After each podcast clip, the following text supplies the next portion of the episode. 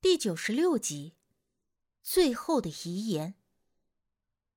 我们在平台坐了一会儿，听到前头林子里好像有不少人在说笑，很热闹的样子。丁力也就拉着我过去，看看有什么有趣儿的事。近前一看，前方有一条深沟，就像是山岩裂开了一道裂缝，向前蜿蜒。有几个同学正从裂缝的这一边跳到另一边。那道裂缝看起来不是很宽，估计也就一米左右。正常人稍微用点力就跳过去了，就连我都可以跳过去。但是凑近一看，这裂缝还是挺深的，差不多得有十米左右的高度。下面光线很暗，看起来都是乱石杂草。已经有六个同学跳过了裂缝，这边还剩下了一个胆子小的女生。和两个准备跳过去的男生。哎，咱们待会儿也跳过去试试。丁力喜欢凑热闹，这种游戏就是玩闹起哄。如果大家都跳，你不跳，那今后在班级里难免就会因为胆小这件事情被别人挤兑。我没有这凑热闹的心思，但也不反对。这个时候，两个男生走到了裂缝边上，往下望了望。穿黑衣服的男生笑着说：“他先跳过去，然后就往后退了两步，准备助跑。而他刚开始跑，又突然停了下来，回身对另一个男生开玩笑的说：‘如果我掉下去摔死了，你给我家带个信儿。’另一个男生笑着一拍胸脯：‘放心，你要是摔死了，我亲自给你爸妈报信儿。’”话说着，黑衣男生原地跳了两下，然后开始助跑了两步，一跃跳过了那道裂缝。我们大家都在一旁笑看着。只见他一脚先踏在了对面的山岩上，另一只脚马上就要踏上去的时候，却不知道怎么了，身子突然往后一仰，然后整个人就栽进了裂缝里。这突如其来的一幕让在场的人都愣住了。所有人脸上的表情足足僵硬了两秒钟，直到我身后那个胆小的女生发出了一声尖叫，大家这才瞬间回了魂儿。我们冲过去，想要救那个黑衣男生，但是站在裂缝边缘向下一看，他半个脑袋都摔烂了，杂草上都是红白色的东西，就像是爆炸的西瓜，溅得到处都是。四肢也呈现不自然的方向扭曲着，一动也不动。空气仿佛都凝固了，就连我也呆住了。前一分钟还在说笑的男生，此刻却脑子都摔炸了。杂货铺的老板听到后也跑了过来，吓得一屁股就坐在了地上。很快，学校老师也赶来了，山下的警车、救护车一辆辆的开上了山。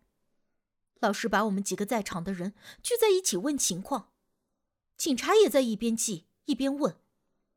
我们站在警车边上，背对着那道裂痕，而我不小心从车子的反光玻璃上看到了工作人员把那个黑衣男生从裂缝里掉了出来。蓝色的布裹着，虽然还能看出是一个人，但是软的就像是没有支撑物的橡胶，随着绳子的晃动。而来回摆动，我瞬间一阵反胃，跑到一边，把今天吃的东西全都吐了出来。一位女警走过来，递给了我一包纸巾，似是担心我心里受到影响，说了几句话开解我。其实我和那个黑衣男生并不认识，甚至都不记得在学校打过照面。而我之所以这么难受，并不是像其他的同学那样。因为失去了朋友而难过，而是因为我一时间难以接受这种突然而至的死亡。这种强烈的死亡冲击让我的脑袋发晕，胃里一阵阵的翻涌。若说死人，我并不是没有见过。早前在小溪口里，猴子的那个同伙死的不是一般的惨，那死相比起什么欧美血腥恐怖的电影，有过之而无不及。可那一次，是我们在发现他之前，他就已经死了，并不是死在我的眼前。但是这一次，那是一条鲜活的生命，活生生的就在我的眼前消失，甚至都没有给我刹那反应的机会。秋游在突如其来的死亡中结束了。回去的路上，我们几个目睹当时情况的学生被特别的安排在了一辆车内。几个老师坐在我们的身边，安抚着我们。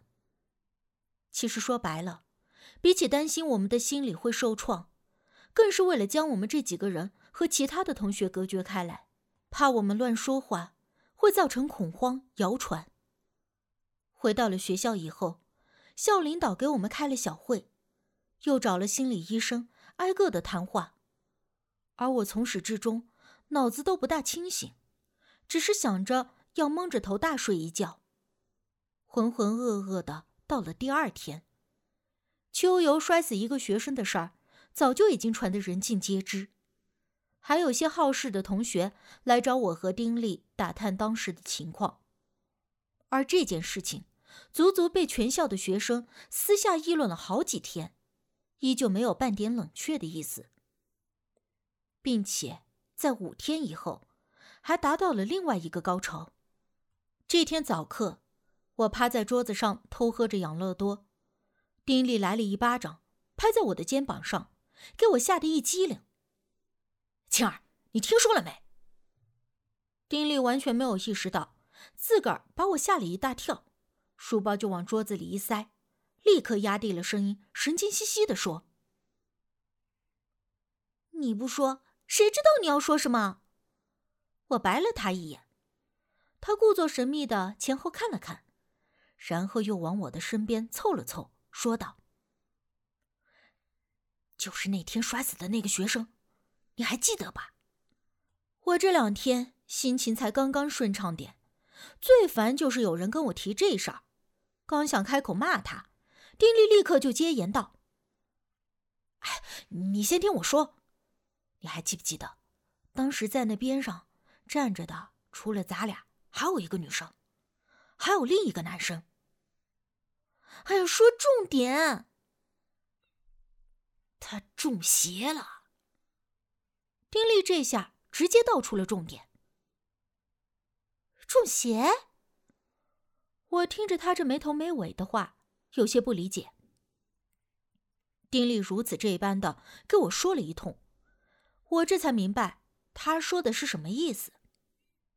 那个掉下裂缝摔死的男生叫张龙，而他那天准备跳的时候，回身就跟另外一个叫做孙浩的男生开玩笑说：“如果自个儿死了，就让孙浩去他家报信儿。”原本这在当时只是同学之间的玩笑话，谁也不会当真。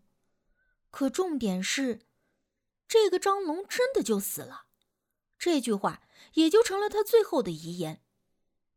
张龙死了以后。孙浩的精神一直都很恍惚，回到家的第二天以后就开始变得很奇怪。按理来说，好朋友死了，孙浩应该很难过才对。可是相反的是，孙浩不但表现的一点都不难过，还整天窝在家里不上课，胡吃海塞打游戏，甚至还开始学会了抽烟。要知道，孙浩之前从来都不抽烟的，这一点。他的同学朋友都知道，孙浩的爸妈开始觉得这一定是因为张龙死了，而孙浩又是目击者，所以心里受到了刺激，想要用这种方式来发泄情绪而已，所以没有特别严厉的教训孙浩，而是跟他动之以情，晓之以理。但是这对孙浩来说完全不管用。他依旧的胡作非为，想干什么就干什么，已经连着好几天没来学校上课了，并且还总是说自己是张龙，就连写的字都是张龙的字迹。谁人一问，他能把张龙的事儿说的事无巨细。孙浩的父母期间带着他去看了心理医生，说是什么心理创伤后遗症，需要慢慢的疏导。但是有一点比较奇怪的就是，虽然孙浩胡吃海塞的，还胡作非为，但是眼神却特别的呆滞，看人那眼珠子几乎都不动的。所以就有传言说，孙浩是中邪了，被张龙的鬼魂给附身了。我听着有些惊讶，没想到会发生这样的事儿。丁力说完就问我：“你说，这会不会真的就是张龙死的冤枉，所以不肯走，就把魂儿附在了孙浩的身上？”要这么说的话，也不是不可能。我点了点头，表示认同。而且我不由得想到了当天张龙死了以后，最后对孙浩说的那句话：“如果我真的死了，你就去我家报个信儿。”那咋整啊？丁力又问我。我本来想说这事儿跟我没关系的，但我这话说的太早了。